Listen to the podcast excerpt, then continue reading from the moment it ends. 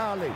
Vamos nessa, grande a chance, abriu pela direita. É no gol, vai no gol, bateu, é no gol, é no gol, é no gol, gol! Adriano é o nome dele! Pegou, largou, tá viva dentro da grande área. O Fernandão bate! Gol! Faz o gol, garoto. Faz o gol, faz o gol, faz o gol, faz o gol. É no gol, é no gol, é no gol. É Torcedor Colorado, iniciando mais um podcast aqui em Gé. Globo, episódio 268.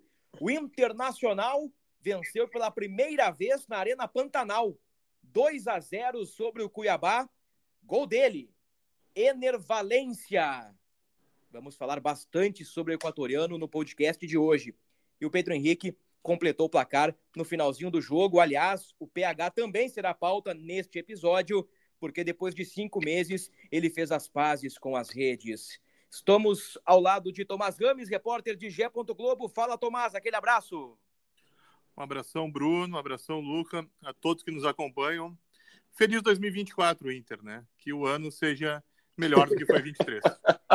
Aproveitando para confirmar e trazer como informação que o Inter não tem mais chances de rebaixamento. E vamos lá. Tá 99,9% garantido. 999. 99999 na próxima Copa Sul-Americana. Dito isto, ele está entre nós. Luca Pumes, o homem do Portão 7, torcedor influenciador colorado, filho do seu Josué, o amante profissional e o amigo de Mano Brown. Fala, Luca, aquele abraço. Aquele abraço, Bruno, aquele abraço, Tomás. Tomás, muito bom, cara. Tomás é muito bom. Ah, deu feliz 2024 pro Inter, porque o Inter atingiu os objetivos aí. E não tem muito mais o que fazer nesse Campeonato Brasileiro, além de não perder pro Corinthians de Mano Menezes, porque perder pro Corinthians de Mano Menezes depois das flautas recentes do treinador vai ser um pouco desmoralizante. O Corinthians de Mano Menezes, que aliás venceu o Vasco fora de casa pelo placar de 4 a 2. O Corinthians praticamente também, né, já zerou os riscos de rebaixamento. O time do Mano ficou ameaçado depois de perder para o Bahia, né, em casa por 5 a 1, mas conseguiu a vitória e vamos lá. É um jogo que ele esquenta um pouquinho pela rivalidade histórica, né, rivalidade recente, melhor dizendo, entre Inter e Corinthians, e porque até poucos meses atrás Mano Menezes vestia vermelho e era o técnico do Inter. Hoje o Colorado é treinado por Eduardo Cudê. Luca Pumes, meu amigo, meu irmão, camarada, Ener Valência resolveu de novo e precisamos falar sobre ele. Cara, que baita finalização, né? Mas além da finalização, o domínio e o domínio que vem é, posteriormente a um grande passe do Wanderson, né? É, muitas vezes aí uh, jogadores que mais o Wanderson, né? Do, porque o Wanderson desde o começo da temporada tá no Inter. Aliás, já estava no Inter desde o começo da temporada, porque ele chega é, no ano passado, uh, ele em alguns momentos sofreu com algumas críticas da torcida uh, por ser um jogador que muitas vezes foi pintado como decisivo e não decidia. Uh, eu sempre achei as críticas ao Wanderson um pouquinho, um pouquinho demais. Obviamente é um jogador que tem um, um, salário um pouco mais elevado, ele custou aos cofres do Inter um pouco mais, mas com certeza é um jogador que, que rende bastante e é diferenciado. Uh, rabiscante, insinuante, como a gente fala, é, ali pela ponta, um jogador de vitória pessoal, um jogador de bons dribles e fundamentalmente de bons passes. Uh, um jogador que contribuiu com bastante assistência em, em alguns momentos da temporada é, viu seus números um pouco mais diminuídos porque o ataque do Inter de maneira geral era inoperante, né? É meio era meio ineficaz. Uh, juntou com o Ener Valência, que sofre mais as críticas pela partida pontual contra o Fluminense, mas que, de maneira geral, tem um ótimo aproveitamento. Uh, já são quantos gols? 12 gols pelo Internacional, né? Desde que, desde que chegou. 12 gols, 8 no Campeonato Brasileiro. É. O Ener Valência é o artilheiro do Inter no Campeonato Brasileiro com oito gols e ele ainda tem duas assistências na conta. Aí tu junta um jogador que cria, bastante, que tem um bom volume de jogo, que dribla bem, que corre bastante e que tem bons passes com um centroavante que é matador, uh, dá nisso aí, define partida, né? O, o Valência, ele domina a bola uh, com, com o peito, mas é, é, não é exatamente um domínio, né? Ele, tá, ele é, dá para dizer que é um domínio, que é, é, é, um lance muito rápido, né, cara? Teria que achar uma maneira de, de explicar melhor esse lance. Acho que não, não, não me ocorre exatamente o que acontece naquele momento ali. O Valência, ele, ele agasalha bem a bola, faz ela, ela cair, mas ele tem que definir ela rápido, porque é um lance de muita velocidade, o goleiro já tá vindo. O passe foi um passe longo, né? Então, ele precisou de toda a habilidade dele naquele lance ali, ele tem habilidade de sobra, né? Acho que o time do Inter começa por ele em, em 2023 e todas as contratações que o Inter uh, vier fazer precisam ser pensadas para potencializar o futebol do Valência. Ener Valência é a melhor contratação do Inter nos últimos anos. É a melhor contratação do Inter nos últimos anos. Ele tem esse status, né? Quando ele desembarca em Porto Alegre, por ser um jogador de duas Copas do Mundo, por ter uma carreira consolidada no futebol europeu, e ele confirma em Porto Alegre. Claro, os jogos do Fluminense ainda alimentam os críticos, né? O, o, o gol de cabeça no Beira Rio, a chance cara a cara com o Fábio, isso é verdade, né? Mas eu destaco aqui a resiliência do Ener Valência, que suportou críticas, ele foi contestado em alguns momentos, ele, ele suportou e passou a fazer gols. Ele tem gol em Grenal, ele tem gol contra o Santos, ele tem gol contra o Vasco, ele faz contra o Vasco, em São Januário, ele faz gols contra o Bragantino, ele faz gol contra o Cuiabá, enfim, né? Já tem aí oito gols uh, no Campeonato Brasileiro, sendo que ele jogou metade do Campeonato Brasileiro, talvez nem isso, né? Então, de fato, uma, uma grande contratação.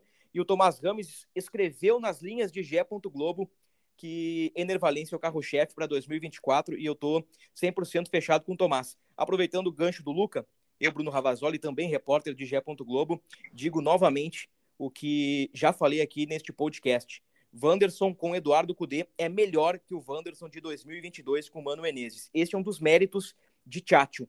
Potencializou Wanderson, que com o um passe para a Valência chegou a 12 assistências na temporada. Eu quero te ouvir, Tomás, sobre Valência, Wanderson, individualidade e também, é claro, sobre a vitória do Inter lá na Arena Pantanal, a primeira na história, né? Sobre o Dourado. Bruno, né? Queria começar só que o Luca até cita durante a fala dele, né? Eu acho que mais bonito que o gol do Valência é o lançamento do Wanderson. Dificilmente tu vê nos jogos um lançamento de 40 metros, né? Dá tão certo. Aliás, dificilmente tu vê um, um lançamento de 40 metros. Um desses, assim, que vai parar no peito do atacante, então, né? Então acho que eu daria mais de meio gol até pro Wanderson, né? Porque a jogada mostra que o Wanderson é um jogador diferente, sim, né? Só completar que o Luca disse que gastou um pouquinho a mais, não, né? Bastante a mais, né, Luca, quando o Inter comprou, né? Porque mostrou, o Wanderson tinha mostrado a qualidade dele e valia um investimento que foi bem pesado do Inter, né? É, é, a segunda contratação mais cara da história do Inter, atrás somente de Nico Lopes El Diente. Exatamente. El Diente. Exatamente. Uh, Valência, você citou, voltou, não adianta, né? Tem que dizer que o, o Fluminense acaba sendo um marco na, na vida do Inter e na do Valência, porque ele foi a principal contratação da temporada e naquele jogo ele acabou marcado. Mas se pegar depois do depois do Fluminense são Vamos lá. Vou até fazer uma conta rapidinha aqui para vocês. Ele tem pelo Inter depois do fatídico jogo contra o Fluminense Enquanto Tomás, 10 jogos. Enquanto Tomás calcula, eu trago o aproveitamento do Inter após Fluminense no Campeonato Brasileiro. 60%. Desde que o Inter foi eliminado pelo Fluminense na Libertadores, o Inter somou 60% dos pontos no Campeonato Brasileiro. O líder Palmeiras, o aproveitamento geral do Palmeiras é 61%, ou seja, houve um crescimento nítido, né, no, no aproveitamento e em alguns momentos na qualidade de jogo do time. Vamos lá. O Valência, depois do, do Inter e Fluminense, ele joga 10 jogos pelo Inter. Ele faz 8 gols. Isso aí mostra, né, que é, óbvio, ele se decepcionou, né? Ele acabou marcado, mas ele não sentiu a pressão e, e deslanchou pelo Inter. Porque justamente no Grenal é o primeiro gol dele pelo Brasileirão. E vem mais sete depois. Isso mostra, pô, oito gols em dez jogos é uma baita marca. É interessante, né? Que até o Fluminense, até a queda pro Fluminense, o Valência tinha quatro gols na Libertadores, né? Ele tinha um contra o Bolívar lá, dois contra o Bolívar aqui e um contra o River lá, né? Aí o primeiro gol dele no Campeonato Brasileiro é justamente no Clássico Grenal. Passa pra gente, Tomás, todos os gols do Valência no Campeonato Brasileiro. Vamos fazer aqui uma retrospectiva dos gols do cara. Uh, um no Grenal, né, no 3x2 pro Inter. Dois no 7x1 no Santos. Um no 2x1 no Vasco, né, que você citou há pouco. Aí ele faz no 4x3 pro Curitiba, aquele jogo abaixo do, do ridículo do Inter, né? E ainda inqualificável aquele jogo. Ele faz no 1x1 do América também, que provavelmente são os dois piores jogos do Inter, né? Nesse Brasileirão aí, onde o Inter foi mal. E aí ele faz contra o Bragantino, dá vitória para o Inter. E faz ontem, né? Desculpa, né? Faz quarta-feira, abre o placar contra o Cuiabá. Belos números de Enervalência, que divide Luca Pumes o protagonismo com Wanderson, com Alan Patrick e com Charles Arangues. E como escreveu Tomás lá em g.globo barra internacional, o 2024 do Inter começa pelo centroavante, começa por Enervalência.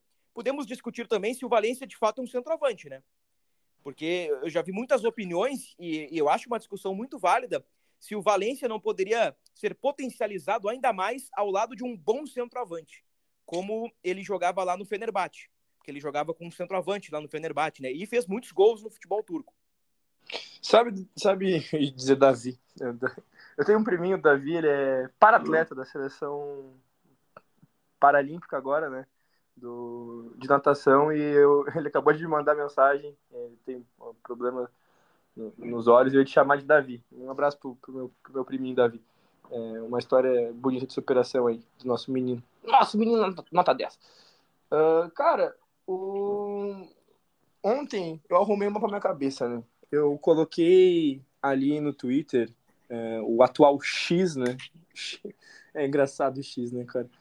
É, que o Davidson era uma boa opção. Mas eu não fiz isso simplesmente dizendo que o Davidson era uma boa opção. Eu tirei ali um, um, um print ali do, do, do, do que é um momento que o, que o Davidson é, abraça o Carlos de Pena, assim, afastando uma confusão, porque o Davidson é, é, ele, é um, ele é muito engraçado, né?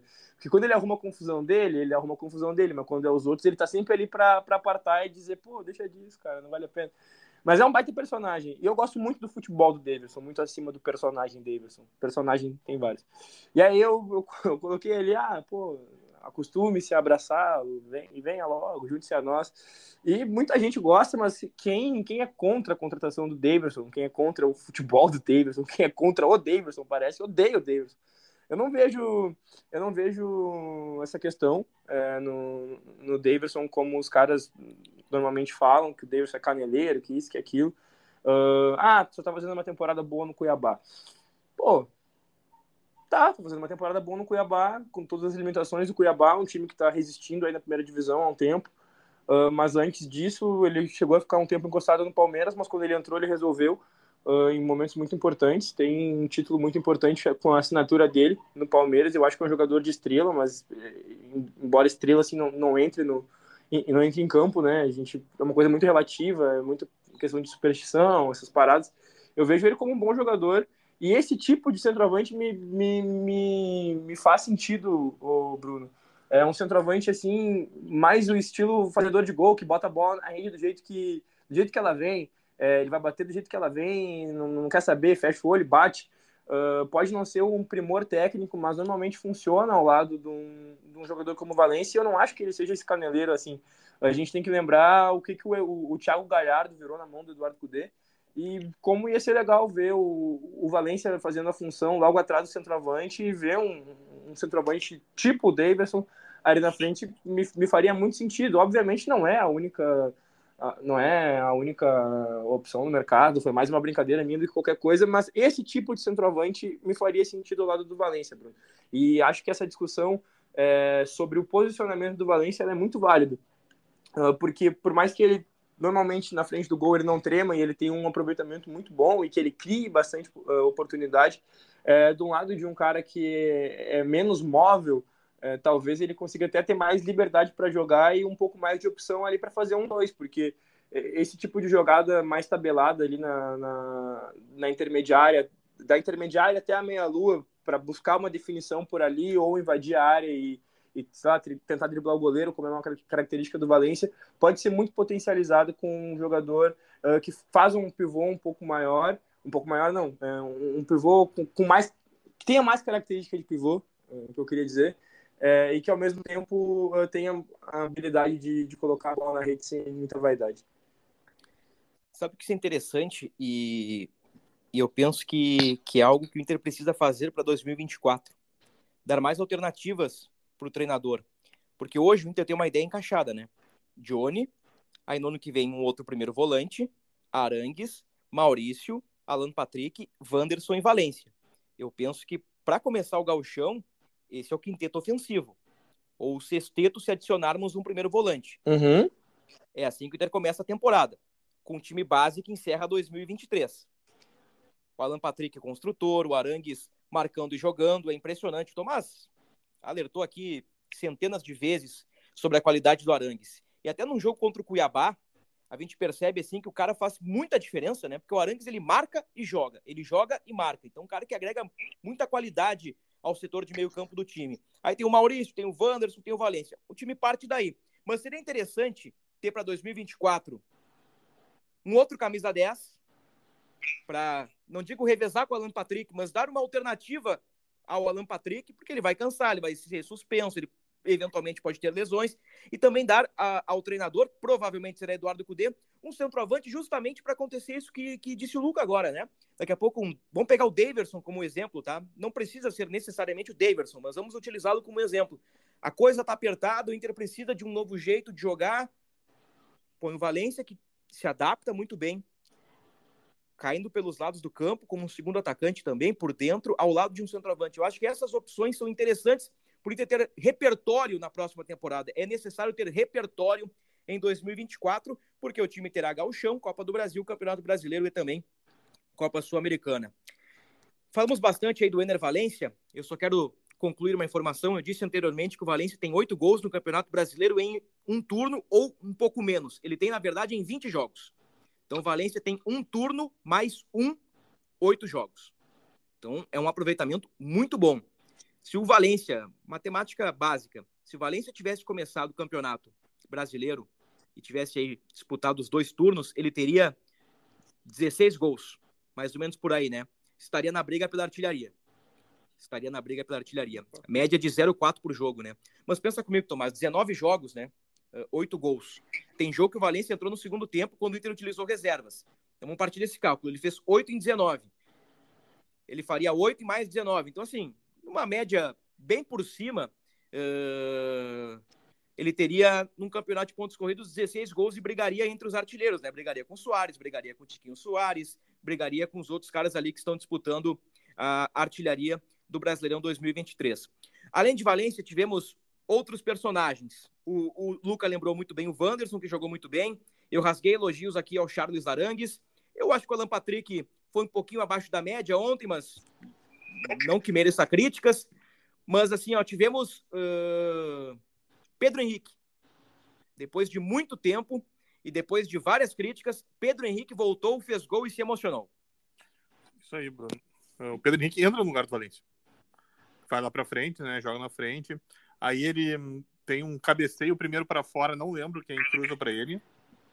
O, o, cabeceio na trave, não, quem cruza primeiro, é o Bruno Henrique. Mas primeiro tem um para fora. Depois tem um na trave do Bruno Henrique. E isso aí já mostra, por mais que não tenha feito, que ele estava ligado e estava querendo o jogo, né? E aí vem o da trave é um pouquinho antes, inclusive, do gol. E aí vem o Maurício cruza rasteiro, Pedro Henrique dá um carrinho e faz. Pula, aí ele pula a placa de publicidade, levanta as mãos aos céus e se emociona, né? Bota a mão no, no, rosto ali e pensa: ah, finalmente, né? Saiu o gol que ele tanto buscava. E aí ele some no meio dos colorados ali, porque fazia muito tempo. O último gol dele tinha sido contra o Coxa, no primeiro turno, ainda com o Mano. Cinco meses isso, né? Te lembra de cabeça o número de dias? Eu vi que tu fez esse cálculo aí. Mas é bastante tempo, né? Cinco meses, um turno, mais de 100 dias. O Pedro Henrique, né, no jogo contra o Goiás, Logo depois que o Inter elimina o Bolívar, né? O Inter vence o Bolívar por 2 a 0 no Beira-Rio. O jogo seguinte é contra o Goiás. O Pedro Henrique tem uma fratura no braço, fica um mês afastado. Ele entra em alguns jogos e entra mal, né? Quantos, jogos? Quantos dias? 160 dias e 17 jogos. Nossa, bem mais do que 100 dias, né? Bem mais do que 100 dias. 160 dias, 5 meses, um turno. O técnico era Mando Menezes, 17 jogos. Fazia tempo, né? Então, então a estrela do Pedro Henrique voltou a brilhar e vamos torcer aí para que ele termine o ano da melhor forma possível, né? Lá contra o Botafogo, porque ele levou o terceiro cartão amarelo e não pega o Corinthians no sábado. E é um jogador que tem contrato e pode ser uma peça importante para o ano que vem. O Eduardo Cudê, depois da vitória sobre o Cuiabá, falou sobre o Pedro Henrique. E eu achei muito interessante a resposta do Cudê. Ele disse mais ou menos assim: que está tentando convencer o Pedro Henrique a se tornar um atacante por dentro. Que sabe que o Pedro Henrique brilhou no Inter no passado como ponta. Mas no esquema do Cudê, ele tenta transformar o Pedro Henrique num atacante, não necessariamente num centroavante, mas tipo num ou num Valência ou no Alan Patrick. E seria um, um, bom reserva, né? Pelo menos na teoria, né? Aquilo que a gente conversou alguns podcasts quando uh, levantamos a bola aqui, ah, o grupo do Inter é ruim. E eu disse que não, não é ruim, porque o Inter tem Depena, tem Pedro Henrique, tem uns caras que precisam de recuperação, tem Bruno Henrique. Então tu vê só, né? O Pedro Henrique entra e, e, e já valoriza mais, né? Ele já ganha confiança e, e, passa a se sentir melhor. O Pedro Henrique já deu entrevista de novo na zona mista, né? Então tudo melhora quando o cara faz gol, né? E é uma peça que pode ser muito interessante para a próxima temporada. Gostasse do gol do Pedro Henrique, Luca Pumes? Ah, muito feliz. Uh, é um atleta que a torcida tem bastante carinho, uh, até porque no momento em que ele chega, aí uh, a gente tem que lembrar também do alemão, que tinha a, a, parceria aí, né, do, dos guris que são colorados e acabaram é, chegando no Inter, não pela formação do Colorado, mas por movimentos de mercado, mas tinham identificação com o clube. Uh, retomaram muito a autoestima do torcedor ali, um momento que a gente estava, hum, assim, acho que até um pouco mais conformado com o tipo de futebol que apresentava e dentro de campo funcionava, né? O alemão, uh, mais na, na maneira é, de, de jogar ali perto da, da área, porque quando precisava construir era um pouquinho difícil para ele. Ele tinha essa dificuldadezinha aí, mas na questão de dentro, de dentro da área ele sempre foi um, um ótimo jogador. E fora de campo, ambos baita, né? É, tipo, acho que isso conta também para o torcedor em um momento em que as coisas não vão tão bem assim, né? A gente precisa é, de um pouco do carinho, né? Não só da instituição, mas também de quem entra em campo, porque querendo ou não, é, são os agentes da transformação, né? Se alguém pode mudar o que está acontecendo uh, na história do, do Inter, obviamente é quem está dentro, quem está fora, quem está trabalhando todos os dias ali, mas quem está com a bola no pé tem o poder de, de, de, nos dar as alegrias cotidianas.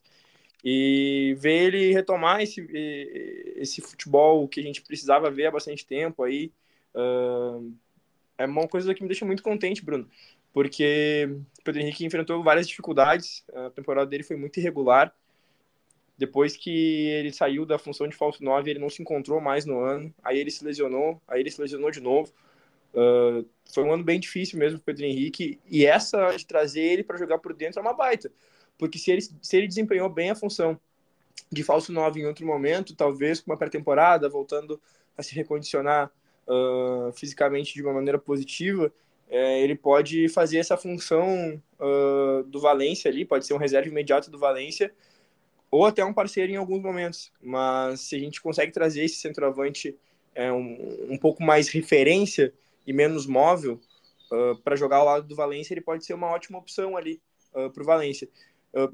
Dou mais uma contribuição uh, para dizer que eu acho essencial, né, que a primeira contratação do Inter para 2024 fora algum extra classe que possa pintar aí, se ventila alguns nomes e a gente não sabe o que pode acontecer ou não pode acontecer, mas se tratando de posição, eu acho que o Inter precisava de um camisa 5 uh, que fosse incontestavelmente camisa 5, tivesse uma boa saída de jogo, mas que guardasse bem a posição. A gente já viu isso uh, em alguns momentos né, na história do Inter, mas faz tempo que o Inter não tem esse nome. O Gabriel foi por algum tempo, o Rômulo faz bem essa função, mas o Johnny, com o Eduardo Cudê, cresceu muito. O Inter vai perder o Johnny. Eu acho que o Inter vai precisar buscar uma reposição no mercado. Um cara que seja incontestável, um cara que assuma uh, essa função. Eu acho que o molde do jogador Cuejar era perfeito. O Inter não conseguiu trazer ele é, no, nos movimentos que, que, já fez, mas um jogador com as características que tem o Cuejar, que não é fácil de encontrar, eu acho que seria o perfeito para o Inter. Porque daí, se a gente vai trazer o Valência para a função de trás do centroavante, a gente vai precisar recuar um pouquinho o Alan Patrick. Se a gente vai recuar um pouquinho o Alan Patrick, a gente não pode colocar o Arangues como camisa 5. Eu vejo muita gente falando, ah, o Arangues fazia a função de camisa 5 lá no Leverkusen, não sei o quê. Cara, o Arangues jogando na, na, com um pouquinho mais de liberdade, dando um suporte para o camisa 5 é o ideal, porque senão o Inter vai ficar muito faceiro. O Inter precisa de um cara que, que, que vai segurar um pouco mais ali, vai dar liberdade, ainda mais que a defesa joga em linha alta, que os zagueiros se arriscam um pouco mais em passes, não como, por exemplo, com o Fernando Diniz, como o Fernando Diniz faz no Fluminense, mas ainda assim uh, em linha alta, que se rolar algum erro ali, é, vai ser difícil de buscar. O Inter, uh, jogando em linha alta, sofreu em alguns momentos com isso, colheu os benefícios disso em, em outros momentos e com isso melhor treinado, talvez em 2024 a gente possa ver um time com uma característica muito boa para jogar. Mas para isso, para que tudo funcione muito bem, eu acho que o Inter precisa ir ao mercado e dar uma atenção bem especial para essa primeira função de meio. Eu quero pegar o teu gancho, Luca Pumes, mas antes eu quero esgotar o assunto do jogo do Cuiabá e as suas repercussões. O Inter com os três pontos, duas vitórias seguidas, 1 a 0 no Bragantino, 2 a 0 no Cuiabá, dois jogos sem sofrer gols. O Inter foi a 49 pontos, zerou o risco de Z4, não tem mais chance de ser rebaixado e está praticamente garantido na Copa Sul-Americana. Não podemos dizer que o Inter estará na Sul-Americana de 2024 por uma questão matemática e até eu diria mais por um preciosismo, né? Porque o, o Santos ainda pode alcançar o Inter. Só que o Peixe tem menos 21 de saldo e o Inter tem menos 2. E faltam dois jogos para Inter e Santos. Ou seja, o Peixe nunca vai tirar essa diferença para o Inter, né? Tem um pouquinho de preciosismo e também por questões matemáticas. Mas como nós dissemos no início do podcast, né? O Inter está 99 ponto centenas de noves uh, já na Copa Sul-Americana de 2024. Corinthians no sábado, Botafogo na quarta-feira, Zé Fini acaba o 2023. Zé Fini é muito bom. Semana, pro jogo do fim de semana lá em Taquera, o Johnny, o Rômulo e o Wanderson serão reavaliados. O Johnny entorce no tornozelo direito, segundo o próprio, apenas um susto, né? Ele foi substituído por precaução. O Rômulo sofreu uma pancada na panturrilha esquerda e o Rômulo e o Wanderson sentiu um desconforto muscular na coxa. Então é entorce no tornozelo direito do Johnny, panturrilha esquerda do Rômulo e coxa esquerda do Wanderson. São os problemas aí que o departamento médico vai ter que solucionar até o próximo jogo.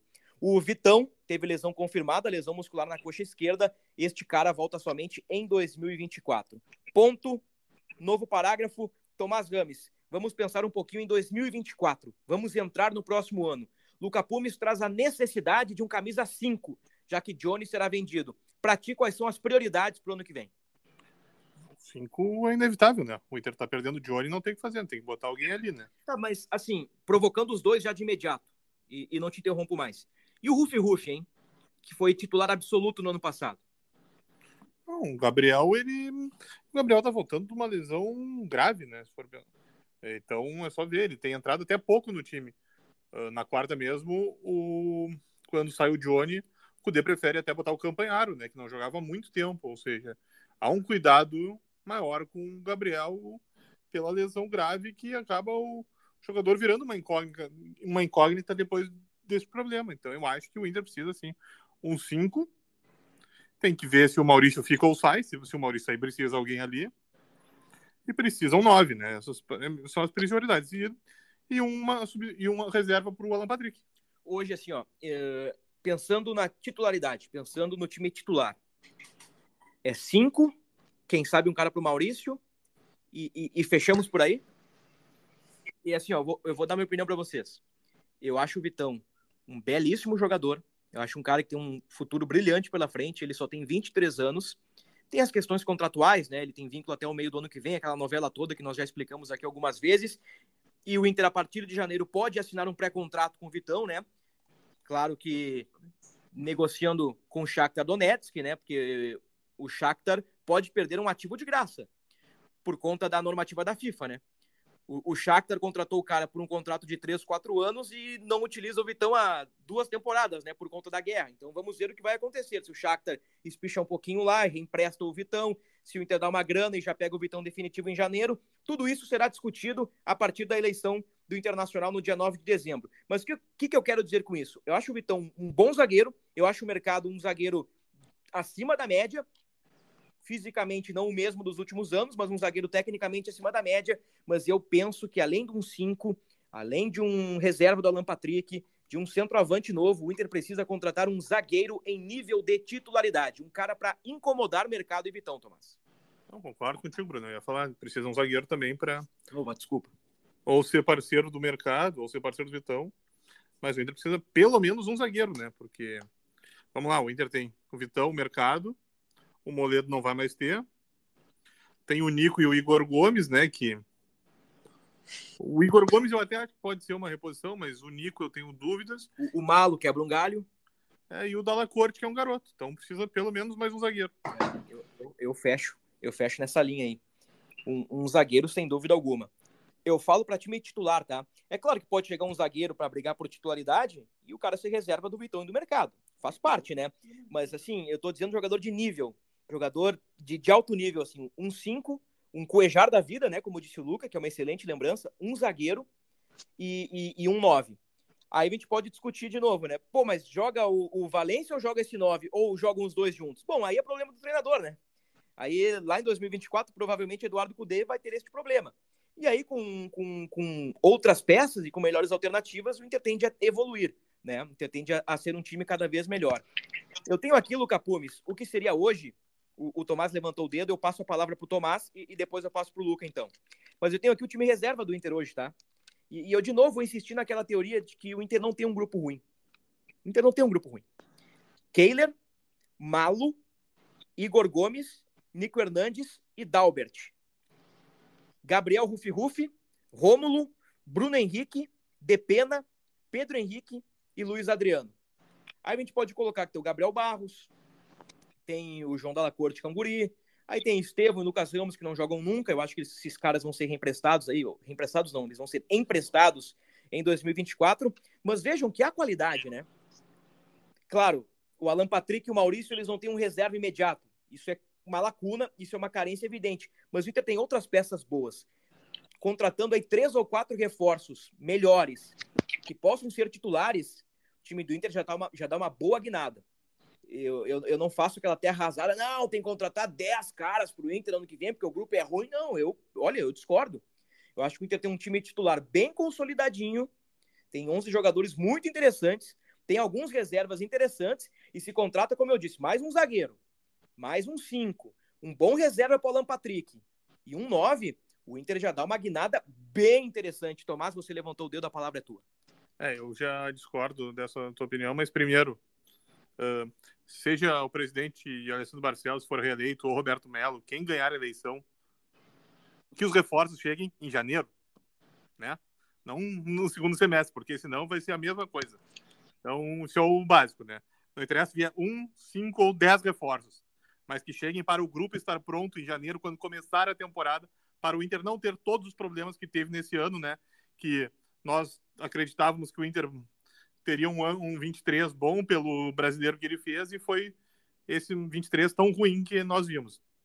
Então isso é básico. Mas aí no grupo eu já discordo de ti, Bruno, porque vamos lá. O Kehler uh, não vai ficar, né? Tá com problemas. Uh, Dalbert não vingou, então precisa de um lateral esquerdo também. Uh, eu acho que precisa um zagueiro, pelo menos um zagueiro. Ali a questão do volante nós acabamos de citar, né? Tem o Gabriel, mas nós não sabemos como vai estar o Gabriel precisa o reserva para o Alan Patrick e uh, eu traria pelo mais um centroavante e pelo menos um atacante ainda para 24. É. Assim, eu, eu cito peças uh, para brigar por titularidade, né? Eu falei três ou quatro peças para brigar por titularidade e, consequentemente, aumentar a competitividade e aumenta a qualidade do grupo. Mas sim, daqui a pouco sai o Kehler, vai ter que buscar um goleiro reserva, né? Ou promove Emerson Júnior ou Anthony. O Dalbert, assim, eu não quero ser definitivo sobre o Dalbert. Ele deixou uma impressão muito ruim. Ele é uma incógnita. Mas não sei se esse cara com ritmo de jogo ali, passando pelo galchão, como a gente sempre diz, né, Luca? Com uma pré-temporada bem feitinha, não sei se o Dalbert não pode ser um, uma surpresa para 2024. E claro, né, se sai Maurício, tem que vir uma peça de reposição, né? Mas eu, eu tô imaginando mais ou menos aí o time do Inter, partindo de três ou quatro boas contratações. Boas contratações. Eu quero te ouvir sobre isso, Puma. Ah, eu concordo. Acho que a amostragem do Dalbert uh, ela é insuficiente para a gente ser definitivo com ele. E uh, o jeito que o Dalbert chega no Inter, literalmente na altura do campeonato que chega, não tem como não tem como ser justo com o cara pelo que ele jogou.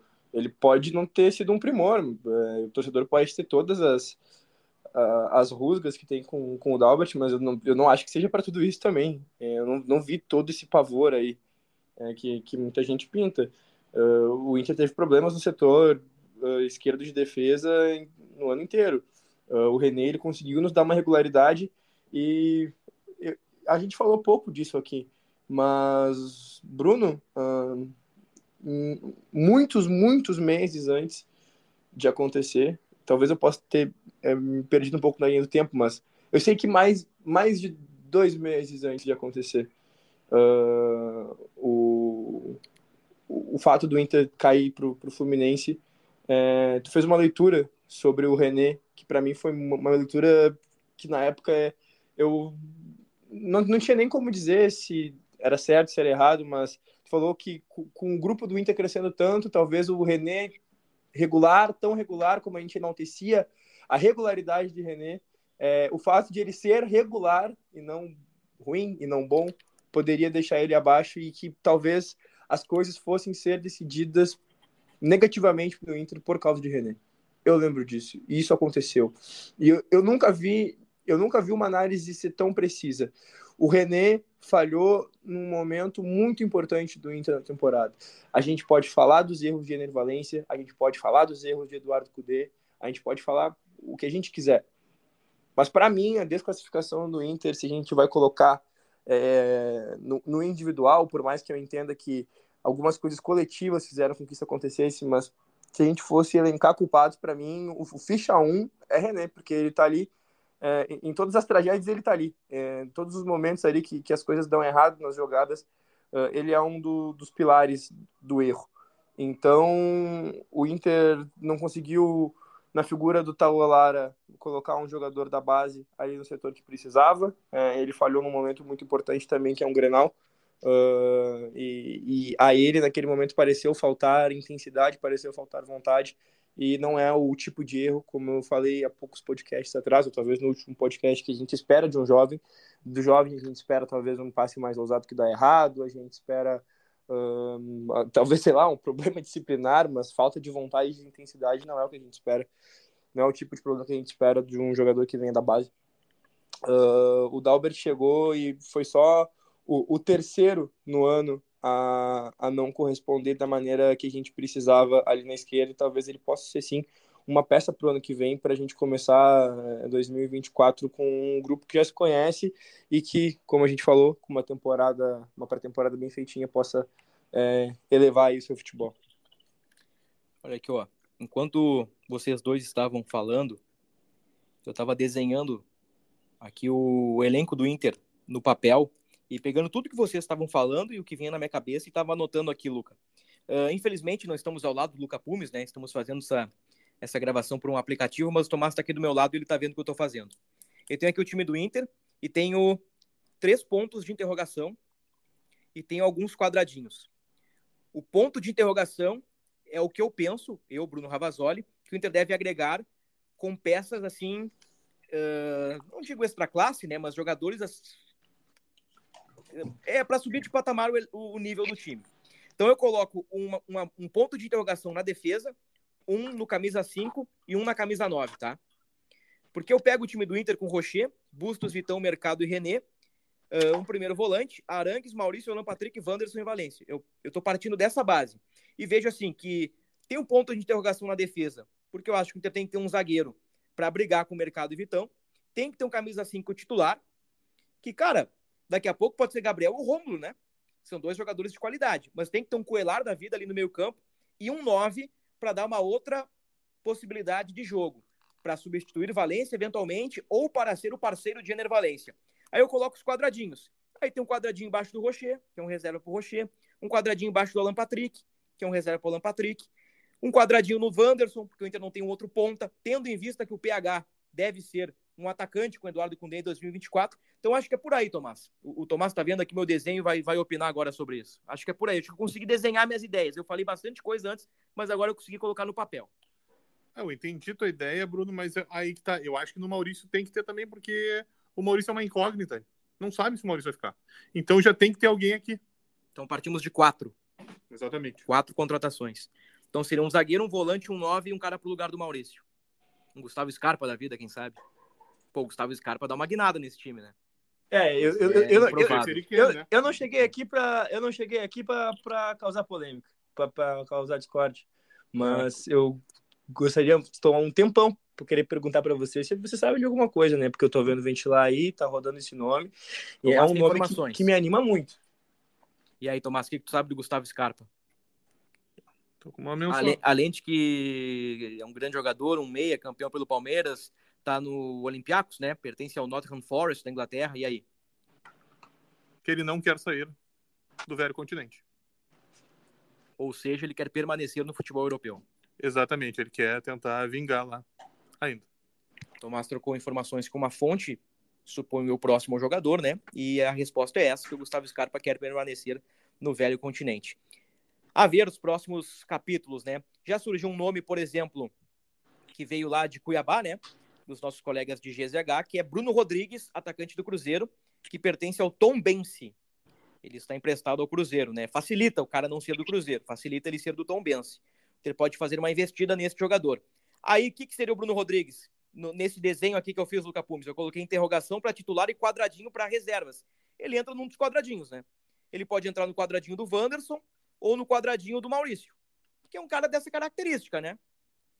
É um cara para ser ele um ponta, um segundo atacante e tal. Ele perde alguns gols, é verdade. Já teve um bom momento ali em- no meio da temporada, ali quando o Cruzeiro pega o Grêmio na Copa do Brasil, início do Campeonato Brasileiro, o Bruno Rodrigues estava em alta.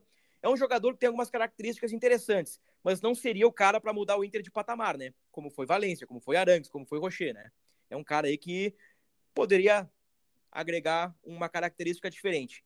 Eu acho que hoje é melhor ter o Bruno Rodrigues no, no elenco do que o Gabriel Barros, né? Gabriel Barros a gente não sabe o que, que vai oferecer, porque ele não joga. E se ele não joga, é porque ele não deve estar treinando bem, né? A gente tem que também confiar um pouquinho no julgamento dos caras que estão lá no dia a dia, né? É, o julgamento do Mano com o Estevão, do Lucas Ramos, do Cudê com o Lucas Ramos, com o Estevão, Gabriel Barros, né? Então, se esses caras estão lá no dia a dia e não põem para jogar, é porque tem alguma coisa. Então, acho que assim, ó, eh, se hoje teu reserva é eh, Gabriel Barros, Estevão e Lucas Ramos, tu traz um Bruno Rodrigues, eu acho que já é uma peça que se, que se encaixar na, na realidade financeira do clube, o Inter já dá um, um pequeno salto, né, na peça de reposição. Mas isso aí, pessoal, ah, a gente deu apenas uma pincelada, né? Ah, no 2024, nós temos muita coisa para falar sobre isso, e sem falar que temos também dois jogos ainda para fechar o Campeonato Brasileiro. No sim ou não, Luca Pumes, Bruno Rodrigues do Cruzeiro, te agrada? Ah, difícil. Difícil, Bruno. Ah, Me agrada, me agrada o jogador, ele tem bastante participação em gols. Ah, e nessa, nessa reta final do, do Brasileirão, que o Cruzeiro ah, não tá muito bem, assim como. Não, não só agora, né? Que o Cruzeiro tá precisando correr atrás do prejuízo, vamos dizer assim. Ele tem sido decisivo. Ah, ele tem sido meio que um. Não, vou dizer um oásis também, porque não, não, não, é o Salvador. Mas é um jogador que não tá se escondendo nesse momento. Eu acho que o Cruzeiro, por mais que seja, pô, o Cruzeiro é um dos maiores times do Brasil, com toda certeza do mundo. É um time que tem que ser muito respeitado, mas o tempo que o Cruzeiro passou na Série B é, foi um, um tempo de, de readequação do entendimento do Cruzeiro sobre si. Uh, eu, eu vejo o futebol que o Cruzeiro joga, inclusive hoje, é, um pouco mais, mais parecido com, com um time que, que vem da Série B e que tem o entendimento de que, de que precisa jogar da maneira que, que é capaz uh, e, e, não como o, o, gigante que é. é. Acho que ainda vai demorar um pouquinho, talvez mais umas duas ou três temporadas jogando baixo assim para o Cruzeiro se encontrar legal, a não ser que ele realmente consiga, é, sei lá, puxar alguém da base que vai fazer muita diferença, fazer uns movimentos de mercado interessantes e, enfim, contratar com, com, com, criatividade, mas eu acho bem difícil. Então, se tu vai olhar os jogos do Cruzeiro, o Cruzeiro não tem, assim, nada de primor tático e rodou o treinador ali. Uh, não tem, não, não, é um time que, que faz muitas jogadas trabalhadas e eles exploram muito a individualidade dos jogadores. a gente vai ver muita correria, a gente vai ver escapadas dos jogadores de frente, a gente vai ver uh, o drible curto com, com, com tentativas de definição. E nesse final de temporada, que as coisas precisam andar um pouquinho para que o Cruzeiro não, não seja rebaixado, é, ele apareceu bastante. Ele não se omitiu, ele não se escondeu. E esse tipo de jogador é muito importante. O jogador que, que não, não treme no momento uh, de dificuldade, que sabe que na hora ruim é, é, é, uma das principais horas de aparecer. Na hora muito, muito, muito, muito, muito boa, é, é uma das horas mais importantes de aparecer. E aí a gente vai deixar na, na, na, na nossa temporada aí esse ponto de interrogação no, no Valência, porque, enfim, é, é um baita jogador, mas assim, no, no momento principal ali, infelizmente ele não conseguiu colocar a bola na rede, como eu já disse, eu acho que 2024 começa por ele, mas é, nesse momento ele não apareceu. E do, do por outro lado, é numa situação muito difícil quando o time está é, tá ameaçado, quando a torcida já está naquele misto de vamos apoiar incondicionalmente, vamos jogar junto e ao mesmo tempo vamos cobrar bastante, a imprensa está cobrando, uh, o perigo é iminente, tu sabe que tu precisa aparecer e ele não se escondeu. Isso nele é, me salta aos olhos, mas é um jogador que, que perde bastante oportunidade Uh, ele pode ter a mesma característica do Valência de criar bastante, ter um volume de jogo interessante, mas ele perdeu alguns gols esse ano que todas, todas as vezes que eu vi o Cruzeiro jogar, e eu nunca parei de fato para ver o Cruzeiro jogar, uh, em algum momento eu emendei um jogo no outro aí, sei lá, o jogo do Inter terminou às quatro, o Cruzeiro começou às seis, eu assisti, assisti contra o irmão, assisti os jogos contra o Inter, agora há pouco assisti o Cruzeiro e Goiás, eu não sei por que, que eu assisti esse jogo, eu sempre vi ele perder algum gol, ele sair de cara pro goleiro e aí ou ele é, é, tentar, tentar finalização e não conseguir, ou tentar driblar o goleiro e, e acabar parando no, no, no guarda-redes ali. Então, Contra o Goiás, esse é jogo aí, Luke, ele entrou cara a cara com o goleiro livre, ele pedalou, foi tentar driblar o Tadeu, o Tadeu pegou no pé dele. Mas ele, é um baita ele... goleiro o Tadeu também, né? É, acho que, assim, o, o Tadeu já tem seus 30 e poucos anos, né? Ele já não é um goleiro tão jovem assim. Eu acho que aquela, aquela ideia de trazer, vamos lá, o Tadeu para dupla Grenal, acho que já passou, assim, mas assim, pro Goiás é inegável, né? Que que, que ele é uma referência, né? Ele faz boas defesas e, e é um goleiro que eu acho que está muito bem colocado ali no, no Goiás. O Bruno Rodrigues, Tomás, perguntei para o Luca, pergunto para ti agora. O que, que tu acha do Bruno Rodrigues? Seria uma boa contratação? É um jogador útil, Bruno, mas aí eu vou repetir o que eu disse ano passado durante todo aquele período, né? Pré-Copa, durante a Copa, né? E começo do ano. O Inter primeiro tem que contratar as peças para titularidade. O Inter não pode repetir os erros de 2022/23. Assim, tendo em vista hoje o elenco do Inter, quem é o reserva do Wanderson hoje? Por característica. Seria o quê? O Pedro Henrique. Seria, né? Mas o Pedro Henrique quer. O, o Kudê quer, quer utilizar o Pedro Henrique como um, um atacante enfiado. Então hoje o reserva do Wanderson no grupo seria o Depena. Uma característica bem diferente, né? O Depena é um meia, o Wanderson é um ponta, driblador. O, o Inter não tem um jogador no banco de reservas com as características do Bruno Rodrigues. Eu acho que neste ponto, por característica e pelo que ele mostrou no Cruzeiro, penso que poderia agregar. Mas talvez existam alternativas melhores no mercado. É. Esse é o ponto. O que não pode acontecer é o seguinte: eu vou utilizar o exemplo do Baralhas, que foi um jogador que eu elogiei quando o Inter contratou, e a gente viu que não deu certo, né? E, e lá atrás o Tomás tinha razão, que o Tomás foi um crítico da contratação do Baralhas. Por exemplo, se o Inter contrata um jogador hoje, tipo o Baralhas, para ser volante, Inter vai lá e traz um jogador tipo Baralhas. Não tem necessidade, porque o Inter já tem Gabriel e Rômulo. O Inter não pode fazer esse tipo de contratação no ano que vem. O Inter tem que ser certeiro. Além das peças para titularidade, o Inter tem que ser certeiro nas peças de reposição. Não adianta trazer um volante a mais, um campanharo a mais, se tu já tem três caras ali, campanharo, Gabriel, Rômulo, e ainda tu pensa num outro titular. Agora, tu não tem um, um, cara com as características do Bruno Rodrigues, tu pode apostar nele, pode apostar num outro cara. Vou te dizer, Cauli, do Bahia, seria uma peça excelente para o lugar do Alan Patrick, só que o Cauli se valorizou muito, né? Dificilmente uh, o Inter vai conseguir tirar o Cauli da SAF do Bahia, né? Que é o Grupo City, né? Então, assim, estou dando aqui um exemplo. O, o próprio Wesley do Cruzeiro, que, que também perde um caminhão de gols, ex-Palmeiras, hoje, assim, tendo em vista o elenco do Inter, seria uma alternativa boa porque o Inter não tem um ponta reserva. Quem é o ponta reserva do Inter? quando não tem o Wanderson. Quando tem o Wanderson, o Cudê colocou o Depena. São características totalmente diferentes. O time muda total com o Depena e sem Wanderson, né? Então, assim, são essas as análises que, que, que o Inter vai fazer, né? Aí depende muito da eleição, né?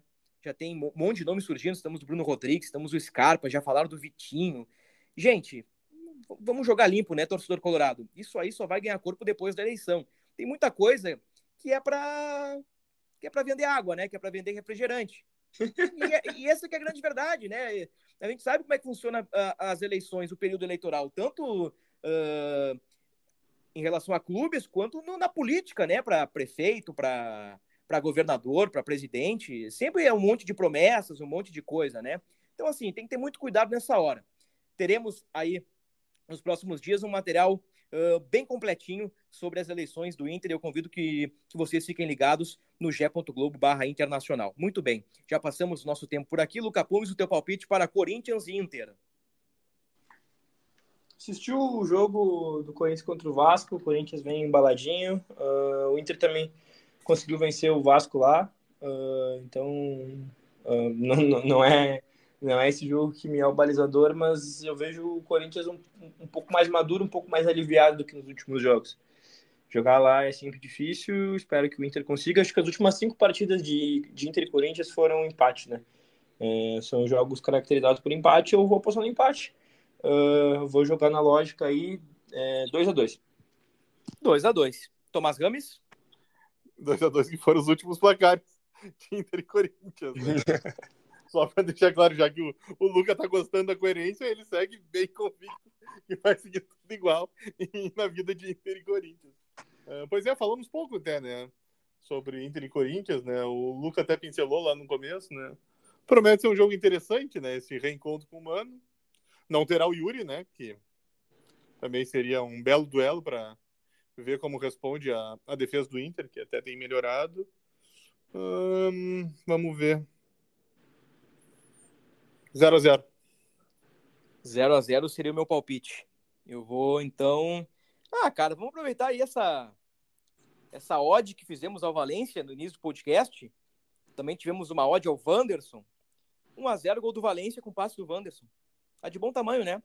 1 a 0 cala o Itaquerão, deixa o mano sem corneta, aquela coisa toda, né? Vamos ver o que acontece. Bem que a última vez que eu apostei no Inter, o Inter perdeu, né? Daí eu apostei no Bragantino, o que aconteceu? O Inter ganhou. Aí contra o Cuiabá eu apostei no empate e o Inter ganhou. E agora apostei na vitória do Inter. Vamos ver o que acontece. Para fechar o podcast, tá rolando um jogo aqui na nossa tela, no momento dessa gravação, que é Brasil e Japão. Uh... Procura pra gente, Tomás, se é amistoso internacional, se é algum torneio é amistoso, né? Tivemos aos 52 do segundo tempo, o jogo estava 3 a 3 Brasil e Japão. Aos 53 minutos, tivemos o gol da vitória da seleção brasileira, marcada por Priscila, 19 anos, garota do Inter, das Gurias Coloradas, e a Priscila, na sua primeira aparição na seleção brasileira, marca um golaço. Ela recebe na entrada da área, puxa para o pé direito e manda por cobertura. Aquela bola que ela bate com o lado do pé, que ela sobe um pouquinho e cai por sobre a goleira uma bucha da Priscila que garante a vitória do Brasil 4 a 3 sobre a seleção brasileira. No momento, vemos na imagem aqui o abraço da Priscila com o técnico Arthur Elias. Ela parece bastante emocionada, parece que está chorando. E, gente, que legal, né? A gente falou aqui no, no podcast das Gurias Coloradas, campeãs do Gauchão 2023. Citamos que a Priscila é diferenciada, a gente coloca o olho nela e vê que ela é diferente. E, velho, no primeiro jogo por seleção, ao lado da Marta, da, da Bia Zanerato e de outras jogadoras de muita qualidade, Duda Sampaio, ex-Inter, a Priscila pega uma bola e põe na gaveta da boa seleção japonesa que tem histórico no futebol feminino. Então fica aqui o nosso parabéns à Priscila, né? E mais uma vez o, os parabéns às gurias coloradas. Ô, Bruno. Fechamos. Eu, lá, tenho, eu, tenho, eu tenho, duas antes da gente, da gente ir embora. Pô, primeiro, antes, antes das duas, a Priscila é. Então, tem três. É extra classe é, é gigante e é, e é muito bom, né? Gera muito orgulho é, ver uma cria nossa aí é, alçando voos tão, tão altos. Uh, cara, eu vou estar na transmissão do Inter, do Corinthians Inter, uh, lá com o pessoal do Charla Podcast, no, no, na transmissão alternativa do Premier. Tô indo pro, pro Rio de Janeiro no sábado à tarde para fazer lá com o pessoal o projeto novo do Premiere aí. Hã? Que máscara, hein? É, e aí eu, vou, eu, eu tô indo pro Rio de Janeiro no, a, a, na, na tarde de, do sábado, junto com Haroldo, Careca Bertaglia, que é a voz da torcida do Corinthians, que já está lá no Rio de Janeiro e vai nos abrilhantar com, com a presença. Vai ser bem legal. Estou bem ansioso aí para essa, essa brincadeira, né, cara? Porque é, é uma transmissão bem mais irreverente, mais é, voltada para o tom do torcedor, com corneta, com informação e ao mesmo tempo uh, uma boa dose de, de provocação. Então, essa, essa é a primeira. Uh, e a segunda é, pô, para quem quiser acompanhar ali no, no Instagram, Lucapumes, acabei de fazer o lançamento do meu primeiro clipe, a música chama Machado de Assis, mostrando um pouco da, da minha vertente musical, que é o que eu faço desde os meus 10 anos de idade, que eu componho. Uh, o jornalismo ele acabou surgindo aí de uma maneira de eu mostrar para minha família que se eu fosse me atirar no mercado musical, eu ia ter um plano B, e esse plano B acabou vingando até mais do que, do que eu imaginava. A gente está aqui, eu me orgulho muito do trabalho que a gente está fazendo, mas eu não posso esquecer do meu plano primordial. Então, quero convidar o pessoal a curtir. Já está lá no YouTube o clipe e também nas, nas, principais plataformas de áudio. Muito bom, Luca Pumes. Muito bom. Parabéns, viu? Muito obrigado, meu irmão. Tamo junto, tamo junto. Só então. Priscila vai conceder entrevista pro Sport TV, jogo da Globo, né? E é jogo da Globo vai falar, pra, na, vai falar na Globo para todo o Brasil, vai falar no Sport TV para todo o Brasil. Que momento da Priscila, hein? Guria Colorada, com contrato renovado, né? Isso que é importante. Ela tinha contrato até dezembro, o Inter renovou o contrato dela. Muito bem, já explodimos o tempo do nosso podcast. Um abraço para ti, Lucas. Um abraço, Bruno. Um abraço, Tomás. Um abraço para a audiência. Um abraço para meu pai, seu Josué. Falou, Tomás. Um abração, Bruno. Um abração, Luca. Um abração a todos que nos acompanham. Veremos como o Inter se porta em Itaquera, né? O Inter que acabou de ter a primeira vitória na Arena Pantanal. Quem sabe não consegue a primeira vitória na Neoquímica. Ponto final no episódio 268. Tivemos a companhia de Tomás Gomes, Luca Pumes e Bruno Ravazoli. E até a próxima.